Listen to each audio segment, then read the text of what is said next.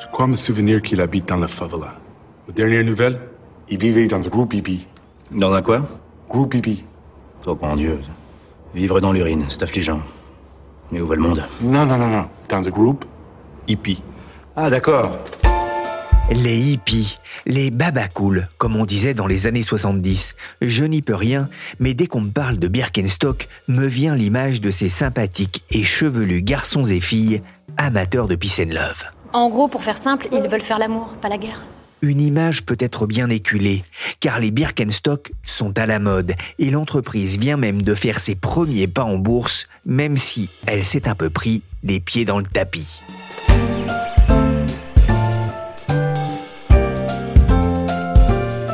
Je suis Pierrick Fay, vous écoutez La Story, le podcast d'actualité de la rédaction des Échos.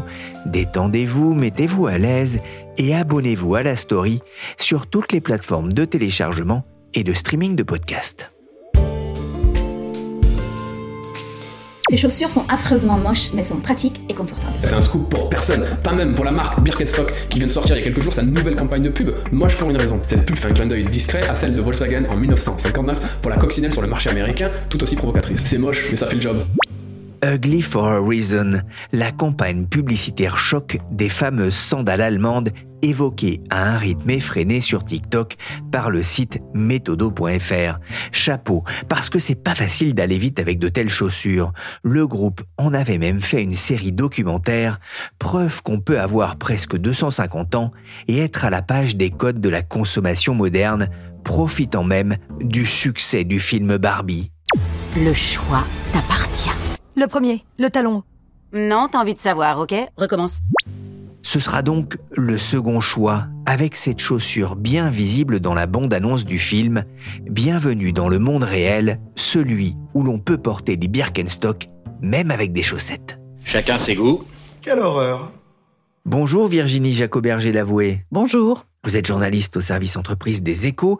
Birkenstock a fait son entrée en bourse le 11 octobre. Comment ça s'est passé? Écoutez, ça s'est passé par un flop à Wall Street pour le fabricant allemand de sandales. Birkenstock a sérieusement, on peut dire, ce jour-là trébuché.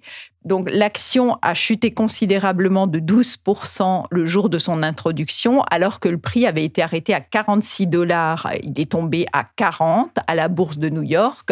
C'était bien évidemment pas ce que la marque escomptait. Ah, et Birkenstock était valorisé à un peu plus de 8 milliards et demi de dollars pour son entrée en bourse contre un peu plus de 7 milliards 300 millions deux semaines après euh, son entrée, soit une baisse de l'ordre de 15%. Comment expliquez-vous ce début décevant à Wall Street? Alors, les raisons, elles sont multiples. Ce qu'on peut déjà dire, c'est que le timing du marché était extrêmement complexe. Juste avant, il y avait un risque de shutdown du gouvernement américain.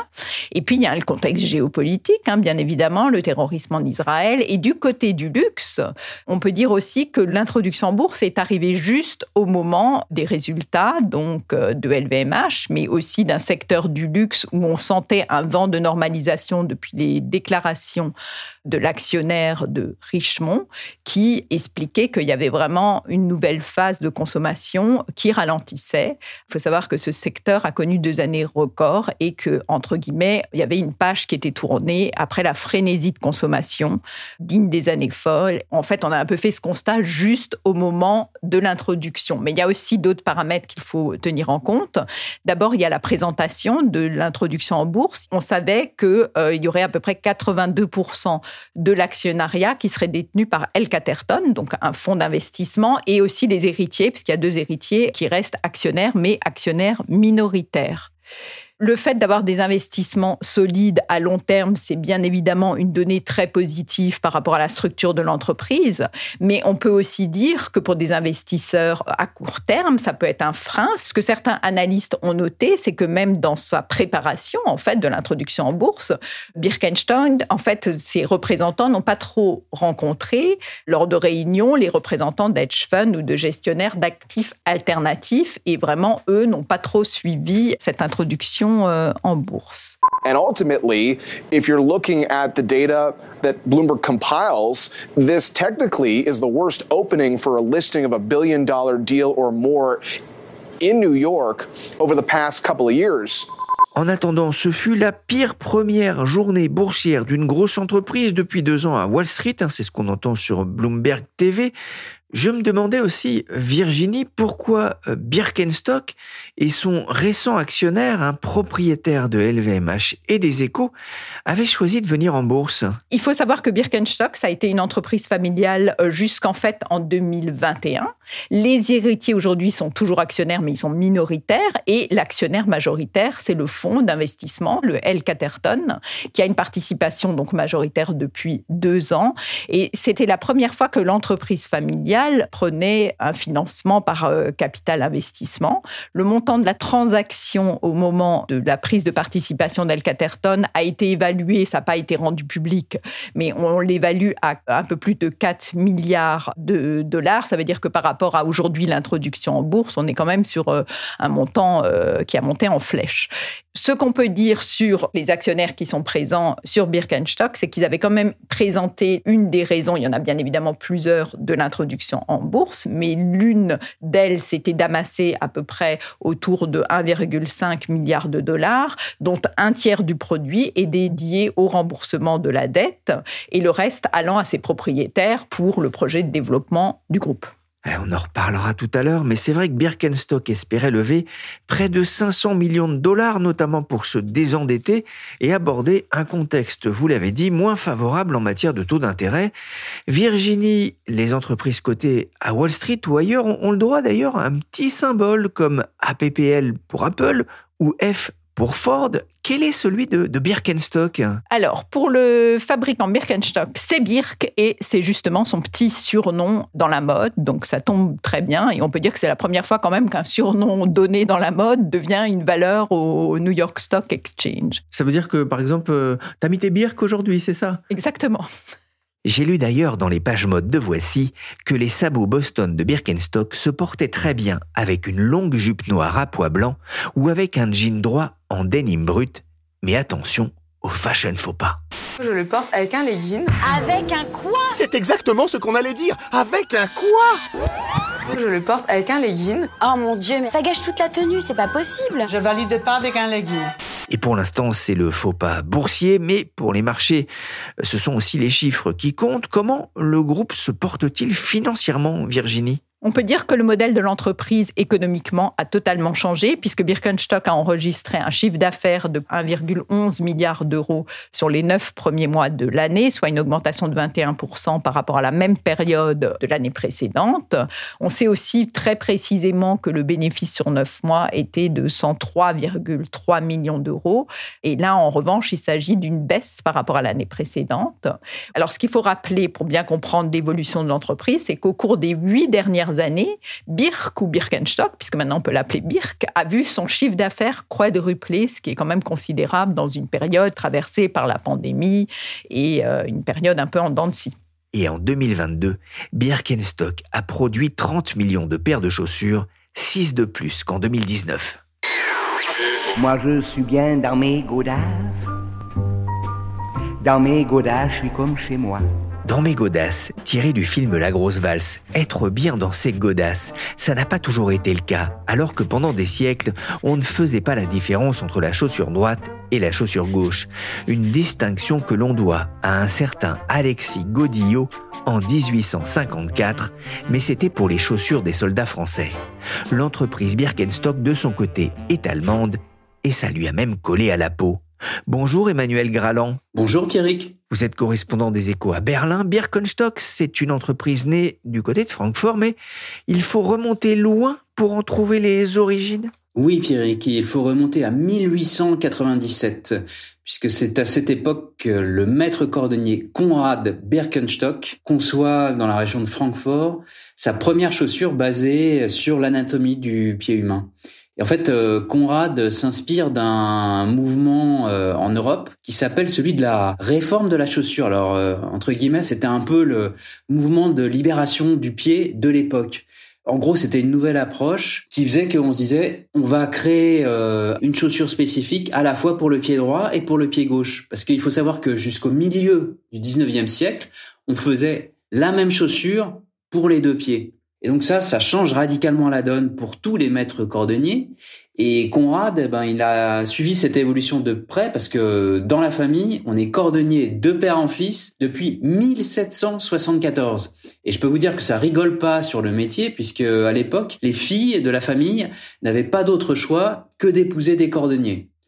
Après, il y a une deuxième étape qui se fait en 1902 quand Conrad Birkenstock va plus loin et il crée la première semelle souple. Grosso modo, il imagine une sorte de semelle en liège et en latex qui va soutenir la cambrure du pied, entourer le talon. Et c'est grosso modo une innovation qui va permettre de soulager tout ce qui est euh, de pied. Et ça va être préconisé par les orthopédistes parce que à l'époque, les semelles qu'on donne quand on a des problèmes de pied, elles sont soit en métal, soit en cuir très épais. L'an prochain, Birkenstock pourra fêter les 250 ans de l'entreprise créée par Johann Adam dans le sud-ouest de l'Allemagne. Les sandales sont venues plus tard, vous le disiez, Emmanuel, et elles ont d'abord conquis le personnel de santé dont les pieds souffraient d'être souvent debout. Eh, je suis pas venu ici pour souffrir, ok? Alors c'est ce qu'avait compris Karl, le petit-fils de Conrad. Nous sommes en 1963 et la famille Birkenstock présente ses sandales au salon de la chaussure de Düsseldorf. Ça a été un vrai virage, mais il faut dire que ça n'a pas été facile au début, parce que grosso modo, ça a été un four intégral. Karl Birkenstock, qui était le petit-fils de Conrad Birkenstock, euh, racontait qu'à l'époque, euh, l'entreprise a été la risée de toute la foire de Düsseldorf et que grosso modo, à l'issue de la foire, ils n'avaient pas décroché une seule commande. Ce qui est rigolo, c'est que quelques mois plus tard, une autre entreprise allemande extrêmement connue, Porsche, a vécu euh, grosso modo une expérience un peu similaire en septembre 63 au salon de Francfort en présentant eux la 911. Et ça n'a pas été facile pour eux. Mais dans les deux cas, par la suite, les deux produits vont quand même s'imposer sur le marché. Alors, dans le cas des sandales Birkenstock, comment ça s'est fait? On peut dire que la sandale a un peu été sauvée par Woodstock et les hippies. Tout commence euh, au cours des années 60 grâce à une femme qui s'appelle euh, Margot Fraser. Margot Fraser, c'est une Allemande qui a immigré aux États-Unis et qui grosso modo a évangélisé le marché californien à la fin des années 60 en découvrant les sandales Birkenstock. À l'époque, en 66, elle fait un voyage en Allemagne où elle, elle va dans un spa parce qu'elle a mal au dos, elle a des soucis quand elle marche, et donc elle se voit préconisée par les médecins les sandales Birkenstock. Et là, elle est carrément émerveillée par le produit. Son mal de dos euh, s'en va, elle se sent beaucoup mieux. Et donc, qu'est-ce qu'elle fait? Elle va voir la famille Birkenstock pour obtenir une licence pour vendre les sandales dans la ville où elle habite, c'est-à-dire euh, en Californie.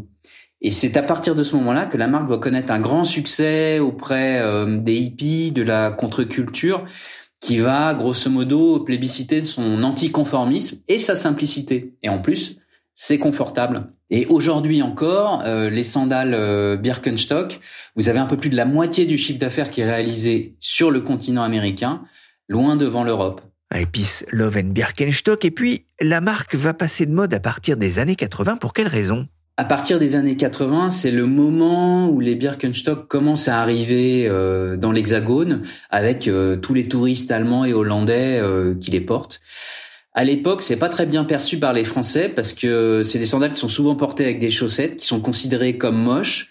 Et donc, pour les Français, la sandale Birkenstock, c'est un peu l'incarnation du mauvais goût. Et puis, dans le même temps, dans les années qui suivent, au courant des années 90, on va avoir Karl Birkenstock qui va peu à peu passer euh, les rênes, qui va céder les commandes de l'entreprise à ses trois fils et qui ne vont avoir de cesse de se disputer sur euh, la stratégie. La société traverse une mauvaise passe et au bout du compte, en 2009, les trois fils décident de céder les rênes à deux managers extérieurs qui s'appellent Olivier Reichert et Marcus Bensberg. Virginie, euh, je reviens vers vous. Birkenstock a séduit euh, notamment dans les hôpitaux allemands. Les infirmières appréciaient hein, le confort de ces semelles orthopédiques. Ça me rappelle un peu l'histoire des crocs, très appréciés aussi euh, dans les couloirs des hôpitaux. On a beaucoup comparé les Birkenstock et les Crocs. Pourquoi? Parce qu'à la fois en les opposant et en les présentant pour leur similitude, c'est un peu le duo des ugly shoes, des chaussures vraiment moches mais qui sont devenues tendance et qui sont très profitables. Voilà. Et puis dans cette catégorie, dans la mode, euh, juste pour un peu extrapoler, ces derniers temps, on classe aussi, par exemple, dans la, la catégorie couvre-chef, les bobs parce qu'ils ont fait leur retour sur leur podium, alors qu'il y a quelques années, on disait qu'il n'y avait rien de plus ringard. Et peut-être qu'avoir les deux, le bob et les Birkenstock au pied, vous place quand même un peu une silhouette de tourisme assez caricaturale quand même. Alors, ce qu'on peut dire, ce qui les réunit, les Birk et les Crocs, c'est en fait un retournement de position de style. Elles ont gommé ces dernières années une image qui était totalement euh, ringarde. Alors, elles étaient portées toutes les deux par le confort. Cet aspect-là les réunit. Dans cette catégorie-là, on peut aussi parler des fameuses Hug, chaussures plus d'hiver, puisqu'elles sont fourrées. Mais euh, vous savez, même les Hug fourrées, je les ai vues porter au Brésil par 16 euh, degrés à São Paulo, parce qu'en fait, c'est devenu tellement mode que toutes les influenceuses ou les fashionistas, euh, voilà, c'est le fameux phénomène de mode qui dépasse l'objet et la fonction de l'objet en lui-même. Et ce qu'on peut dire aussi d'intéressant sur le modèle économique des deux, c'est que Crocs a aussi eu un investissement fort. En l'occurrence, c'est Blackstone qui a investi en 2013 et qui en détient aujourd'hui à peu près 12% des parts. Et Crocs est valorisé à 5,2 milliards de dollars. Après, ce qu'il faut dire aussi pour les différencier dans les deux modèles, c'est le côté effectivement ugly shoes qui les réunit, mais leur positionnement est quand même bien différent. Vous voyez bien que euh, Birkenstock peut vraiment surfer sur toute la vague écolo, ce qui n'est quand même pas exactement le cas de Crocs, même si Crocs a fait certains modèles vegan, mais on peut vraiment dire que lui, son symbole, c'est d'être un fabricant de sabots en caoutchouc. Donc il y a une limite à les comparer, ces deux aventures industrielles très différentes. Tu es fou, tu dépenses tout ton argent dans les habits et accessoires de mode, mais tu es ridicule. Enfin, si ça te plaît, c'est toi qui les portes, mais moi, si tu veux mon opinion, ça fait un peu avoir la classe en Birkenstock, alors je sais pas si ça a déjà été fait dans les reines du shopping, mais l'image de cette sandale a longtemps été associée aux hippies et aux randonneurs allemands avec ou sans chaussettes. C'est une image révolue. En ce qui concerne l'image du touriste allemand en sandales avec chaussettes, on n'y pense plus. En tout cas, c'est l'image la plus ringarde et il est clair que la marque essaye de l'oublier. Je pense qu'on ne peut pas en dire autant de l'image associée au Baba Cool parce qu'en fait, elle a porté la marque depuis le fin des années 60, donc les années 70. Et d'une certaine manière, elle continue aussi à valoriser la marque. Vous savez que c'est une marque qui plaît beaucoup à la génération Z, qui est préoccupée, comme ses aînés, comme les hippies, les Baba Cool, par l'écologie, l'envie de justement ne plus consommer autant. Hein, on est exactement dans le même type de problématique. Et pour le coup, le, côté sandal mode, mais aussi confortable, de qualité, qui a une, un usage avec une utilisation de longue durée, comparé à d'autres marques qu'on ne va pas citer, c'est plutôt un atout pour Birkenstock qu'elle veut bien évidemment valoriser. Et puis, vous savez, le mouvement hippie, c'est l'éternel recommencement avec la mode. On peut dire que même en musique, c'est quand même un mouvement qui reste dans l'air du temps. Et Virginie, la marque a aussi été aidée par de nombreuses stars qui l'ont adoptée. D'abord, il y a eu beaucoup de créateurs de mode qui, avant de les interpréter en faisant des collaborations, les ont portés eux-mêmes sur les podiums parce qu'elles étaient confortables et qu'ils trouvaient leur style euh, sympa. Il y a eu notamment aussi dans les célébrités, je pense une des premières, ça a été la fameuse Brindy, à savoir le mannequin Kate Moss, qui dès les années 90, même avant euh, d'autres influenceuses, les a portées parce qu'elle a, a vraiment, elle, ce côté-là. Elle est à la fois une représentante du mode de la mode, mais elle a aussi un côté très euh, grunge baba cool et, donc ça lui plaisait beaucoup. Cette image-là a vraiment circulé partout. Ensuite, ses fans se sont multipliés, les fans de Kate Moss, mais aussi ses amis. On a vu euh, Gwyneth Paltrow, l'actrice, le porter aussi. Ensuite, des stars comme Britney Spears. Et parallèlement, l'entreprise a aussi très bien joué la carte de son marketing, qui est devenu beaucoup plus agressif. Il s'est aussi rapproché de grandes maisons. Il y a eu des collaborations avec Dior, Valentino, Céline. Ça a totalement changé l'image de la marque. Et en même temps, ce marketing a aussi joué la carte entre guillemets verte, à savoir le côté écologiste. Et puis on peut dire, pour terminer, que le dernier coup d'audace, c'est effectivement la chaussure de Barbie. Barbie qu'on imagine plutôt en stiletto, en talon aiguille, et qu'on a vu donc avec une paire sur mesure rose portée par l'actrice Margot Robin dans le film euh, du même nom et qui était en tête du box-office. La stratégie de Birkenstock a en tout cas fonctionné avec une image plus confortable, plus écolo, avec le liège des semelles présenté comme recyclable, une image portée par des stars, mais vous le disiez aussi par un marketing agressif à l'image de ce slogan et de ce documentaire sur l'histoire du groupe Ugly for a Reason. Oui, c'est-à-dire qu'ils ont vraiment assumé euh, de l'audace, un ton décalé, et en même temps, je pense qu'une des forces, ça a été à la fois de jouer sur un marketing euh, un peu agressif, euh, dans la mode, en tout cas de multiplier les collaborations, mais de garder aussi un ancrage très vert, très développement durable, ce qui fait quand même partie aussi de ses valeurs par rapport au confort et aux matériaux utilisés. Et tout cela a vraiment porté la marque. Il faut savoir qu'à son arrivée en 2013, le, PDG, euh, donc Olivier Richer, qui est le premier qui a non représentant de la famille, il avait vraiment annoncé clairement la, la couleur sur cette envie de vraiment faire décoller la marque. Il avait dit, il faut maintenant réveiller la bonne endormie. Et les les deux axes choisis sont vraiment ça, à la fois la mode et à la fois le côté écologique, développement durable, qui font quand même partie euh, des tendances de fond aujourd'hui de la consommation. Emmanuel Gralon, la marque a conquis les, États-Unis, ça a été plus difficile en France, mais quelle est l'image de Birkenstock en, en Allemagne? En Allemagne, Birkenstock, c'est vraiment des sandales portées par toutes les classes sociales. C'est perçu comme euh, la chaussure confortable euh, du quotidien. C'est un peu le même statut que peut avoir en France euh, le jean, par exemple, quelque chose qui est devenu complètement populaire et porté au quotidien par Monsieur Tout le Monde. On l'a dit, Birkenstock a été racheté en 2020 par une société de capital investissement dont la famille Arnaud et LVMH sont actionnaires. Je rappelle qu'ils sont aussi propriétaires des échos. Mais c'est pas un achat en propre de LVMH, c'est une façon aussi de marquer que Birkenstock n'est pas dans l'univers euh, du luxe, Virginie oui, on peut dire ça, mais en même temps, on peut dire que El Caterton, en fait, ça fonctionne même dans la, puisque c'est un fonds d'investissement qui investit énormément dans la mode. En fait, leur positionnement, c'est vraiment de repérer des marques qui sont plutôt ce qu'on qualifie un peu d'access luxury, donc qui sont en fait font pas partie du luxe, c'est plutôt ce qu'on peut dire en français, en bon français access luxury, du luxe accessible et à fort potentiel, c'est-à-dire que bien évidemment ces fonds ils arrivent pour faire grandir la marque. Et dans El Caterton, par exemple, on peut citer une marque qui est quand même connue, euh, je pense, c'est la marque légendaire française euh, APC, qui a été reprise en main pour vraiment faire décoller la marque. Il y a aussi les fameuses doudounes françaises, marseillaises, Jot. Il y a la marque danoise Gani qui, en cinq ans, a complètement décollé.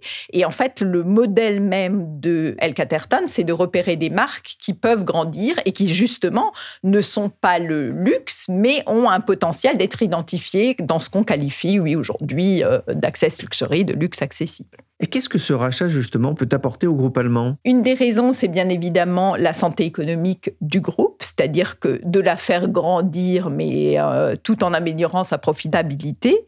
Et puis, donc, une des stratégies, vous savez, euh, Birkenstock, son premier marché, c'est les États-Unis. On peut dire qu'elle y cartonne, mais les États-Unis, c'est pas non plus le monde. Elle a besoin aujourd'hui de conquérir des nouveaux marchés, comme la Chine, peut-être aussi d'autres marchés, parce qu'aujourd'hui, on voit de plus en plus dans cette catégorie de luxe accessible des nouveaux marchés qui en fait ont un fort potentiel et où les marques sont pas toujours présentes parce que ça demande des investissements considérables. Ça veut dire se déployer sur d'autres marchés d'Asie, je pense notamment à la Thaïlande et ou, ou même le Vietnam, la Corée qui n'est pas tellement exploitée, qui est exploitée par le luxe mais pas par des marques de cette catégorie-là.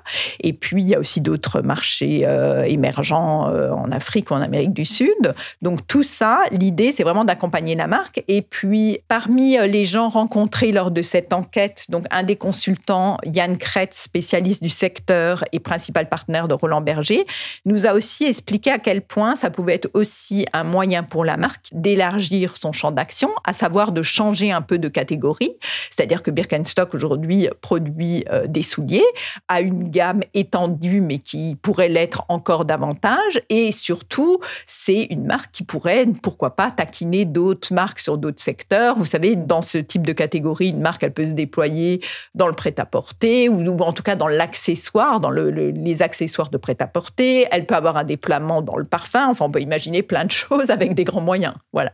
Un dernier mot, Emmanuel, vous le savez, moi j'aime bien le thème du Made in France. Avec Birkenstock, on est dans un thème analogue, le Made in Germany. Tout à fait.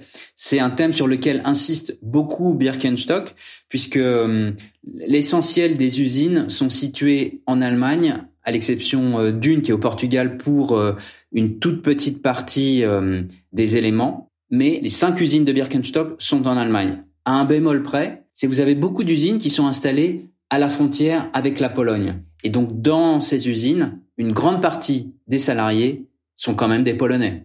Alors, fort du succès à l'international, Birkenstock a déjà trois usines près de la frontière polonaise. La plus grosse, qui s'appelle Görlitz, emploie déjà 1900 ouvriers, dont environ la moitié de Polonais. Elle tourne 24 heures sur 24. Mais début septembre, le groupe a encore inauguré dans le nord de l'Allemagne une cinquième usine, un site à 110 millions d'euros qui sera lui aussi installé à deux pas de la frontière avec la Pologne. Et il emploiera à terme un bon millier de personnes. Ce sera le plus grand investissement de l'histoire du groupe. Merci Emmanuel Graland, correspondant des Échos à Berlin, et merci Virginie Jacoberger-Lavoué, journaliste spécialiste du luxe aux Échos.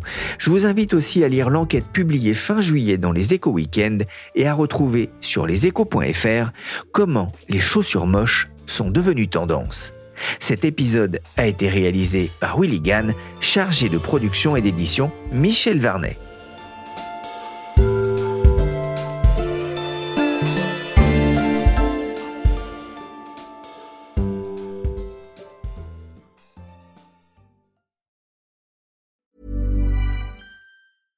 Step onto the legendary clay courts of Roland Garros, where the world's best players battle it out at the French Open for a chance to win a Grand Slam title. Tennis Channel Plus is your place to watch. Stream every court from your phone or smart TV live in HD. See the action unfold as legends fight for glory and new rivalries emerge. Daily live coverage begins Monday, May 20th, with match replays on demand so you never miss a moment. From the first serve to the final point, Roland Garros promises unforgettable moments and new chapters in tennis history.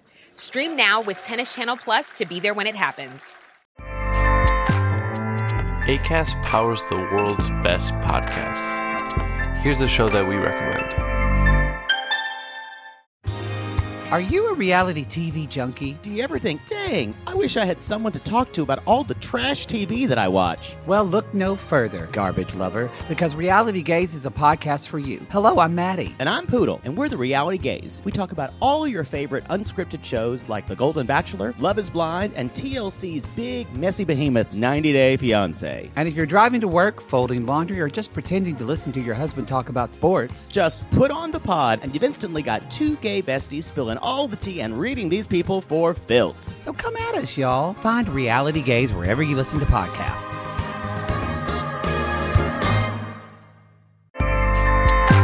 ACAST helps creators launch, grow, and monetize their podcasts everywhere. ACAST.com.